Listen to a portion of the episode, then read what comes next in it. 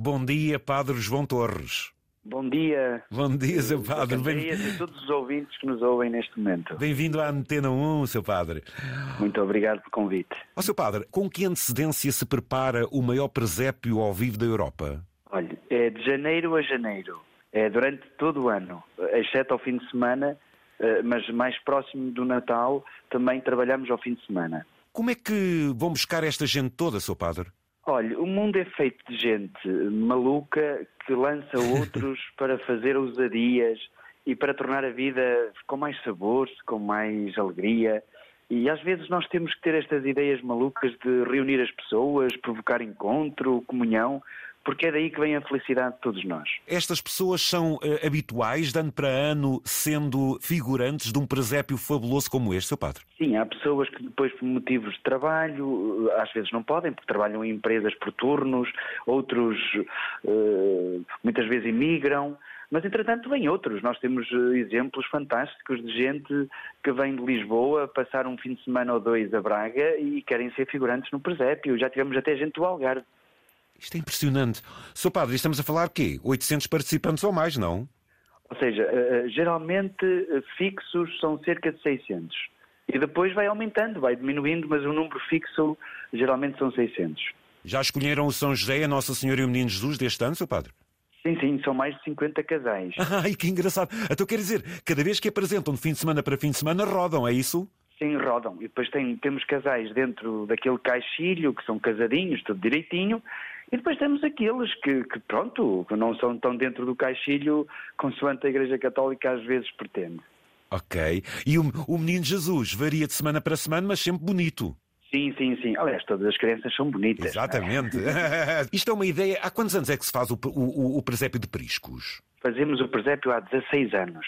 E foi mesmo uma ideia maluca para poderem fazer e organizar esta gente toda. Ou seja, isto também só podia acontecer em Braga e no Minho, porque as pessoas aí, quando tomam uma atitude, é caso para dizer, é uma maluquice geral, então, seu padre. Sim, eu acho que as pessoas depois ganharam gosto e ao ganharem gosto, nós fomos introduzindo, digamos, não é um pudim, mas é um presépio, mas também tem segredos.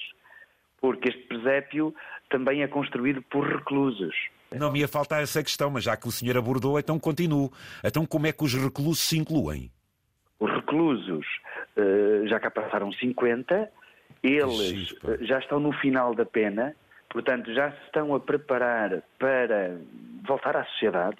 E então nós aqui tentamos criar eh, hábitos, rotinas de trabalho, de alguma disciplina também, de, de, de, poderem estar com as outras pessoas. Estes reclusos já viajam em transporte público, já almoçam num local público eh, e é, digamos, uma, uma espécie de fronteira para abandonarem a cadeia e voltarem Padre, Isso é o Natal. Isso é o Natal, não é, Sr. Padre? Isso é fazer nascer pessoas durante todo o ano. Exatamente, isso é Natal. Ó, é? oh. Padre, e depois, é assim, quando as pessoas vão ver um, um, um, presépio destes, que é todo ele uma realidade, porque é ao vivo, porque é mesmo com pessoas, onde é que os senhores depois vão arranjar as artes? Isto é gente que se oferece, porque há o ferreiro, há a pessoa que tece, há, há os camponeses, há as ferramentas de trabalho, a, a padeira. Como é que tudo isto é selecionado, Sr. Padre?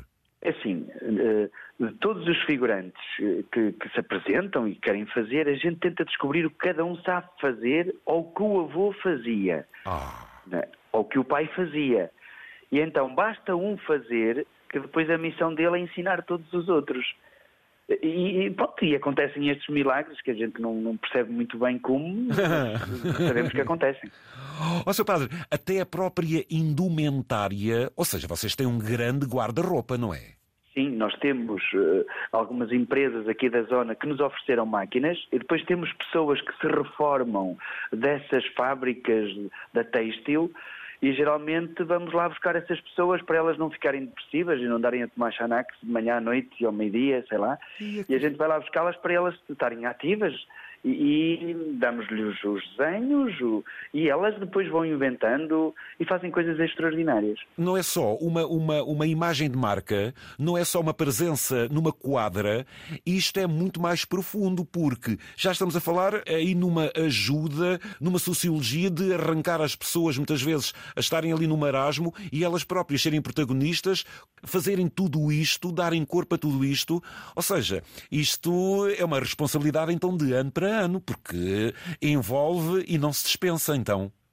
Sim, é uma espécie de laboratório de terapia. Exatamente. Uh, ou seja, um presépio feito com gente uh, é mais difícil, porque, uh, porque às vezes temos que, que, inventar outras formas, temos que ir à procura de pessoas que tantas vezes precisam de companhia, precisam Magnífico. de falar com alguém. E a gente, até algumas pessoas que às vezes, sei lá, estão, estão mais depressivas e não, estão numa fase ainda não muito de falar, e eu convido-os, olha, não, não faz mal, vem para o presépio, mas vem só para dormir. Você pá, está a brincar comigo. É mesmo, vem só para dormir. E vem e só dormem. Por exemplo. Porque faz parte do figurino. Sim, ou, neste caso, do protagonista. Oh, Sr. Padre, e quem vai a um presépio destes, ao fim e ao cabo, envolve-se porque há também uma oferta. Eu estou aqui, por exemplo, a lembrar-me que, eh, havendo esta pureza eh, neste contexto, eh, quem quiser ir a um presépio destes até pode provar, olha, o pão de César, ou mesmo hidromel, não? Sim, sim, sim. Depois nós tentamos colocar aspectos, quer da cultura hebraica, quer da cultura judaica, romana, porquê? Porque ajuda as pessoas a entrarem dentro daquele ambiente que Jesus teria nascido. Claro, é tudo aproximações, nós não temos claro, certeza claro. das coisas, mas pela história, pelos estudos, digamos, sociológicos do tempo, eh, conseguimos chegar muito perto Aliás, quem visita Jerusalém, quem vai a Belém, quem vai a Nazaré e visita o nosso presépio, chegam mesmo a dizer aqui as coisas estão mais juntinhas e a gente, sei lá, respira melhor um pouco uh, o ar daquele tempo. Ah, quiser. sim, Sr. Padre, até porque se a gente quiser ir a Belém tem que atravessar aquele muro da vergonha. Uh, e, e, com esta envolvência, desde o hidromel, a... oh, Sr. Padre, o que é a posca? A posca é uma outra bebida que os romanos bebiam. Ou seja, era uma bebida eh, para pessoas mais pobres. O hidromel, que é uma bebida feita de, de vinho, de mel uh, e água, depois aquilo tem uma fermentação uh, mais leve. Pois.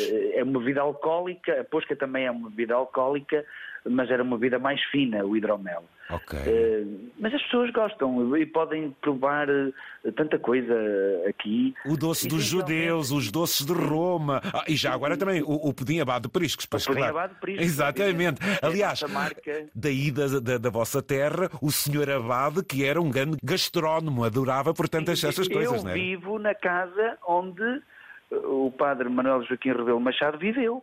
Ah, onde é o senhor padre vive? É onde eu vivo e nós temos a cozinha eh, digamos, a lareira, onde nasceu o primeiro pudim. E, e então já sei que é, onde é que vou bater à porta.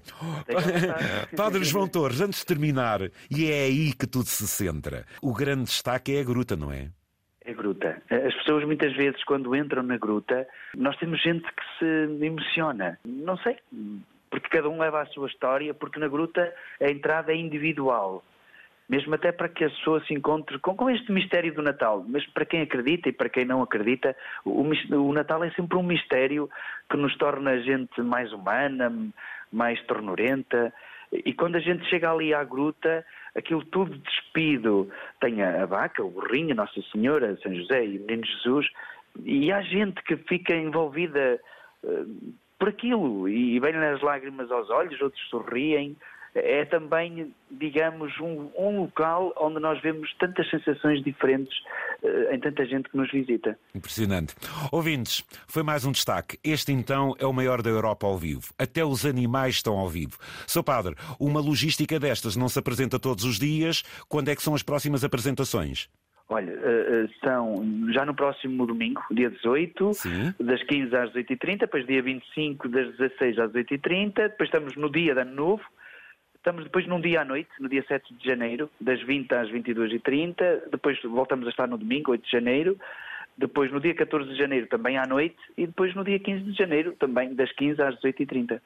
Ó, Padre, isto só faz sentido com essas pessoas que se oferecem, com aqueles que organizam, com a inteligência de poder fazer toda esta cena teatralizada e ao vivo, e depois também porque Braga, a dinâmica da cidade, as suas empresas também dão um contributo muito forte para isto, não é, seu padre? Sim, onde todos ajudam, costuma-se dizer por aqui que nada custa. E obviamente que envolvendo todas as pessoas, desde o do simples funcionário de uma fábrica até um advogado ou um médico, porque esta também é a ideia de ir buscar todos e não deixar ninguém de fora. E essencialmente eh, podermos contar com a ajuda de todos. Mesmo se percebemos que alguém está mais afastado, é a missão do Presep irmos buscar essas pessoas. E eu acredito que nós, quando estamos juntos, nós fazemos coisas fantásticas. Ó oh, seu padre, se alguém quiser oferecer-se como Herodes, não aceite. Não aceito, não, senhor. Padre João Torres, foi um prazer. Feliz Natal para todos, uh, para vocês e parabéns mais uma vez pela organização desse grande presépio aí em Priscos Braga. Boas festas. Muito obrigado. Muito obrigado e um abraço para todos que nos ouvem. Muito obrigado. Parabéns.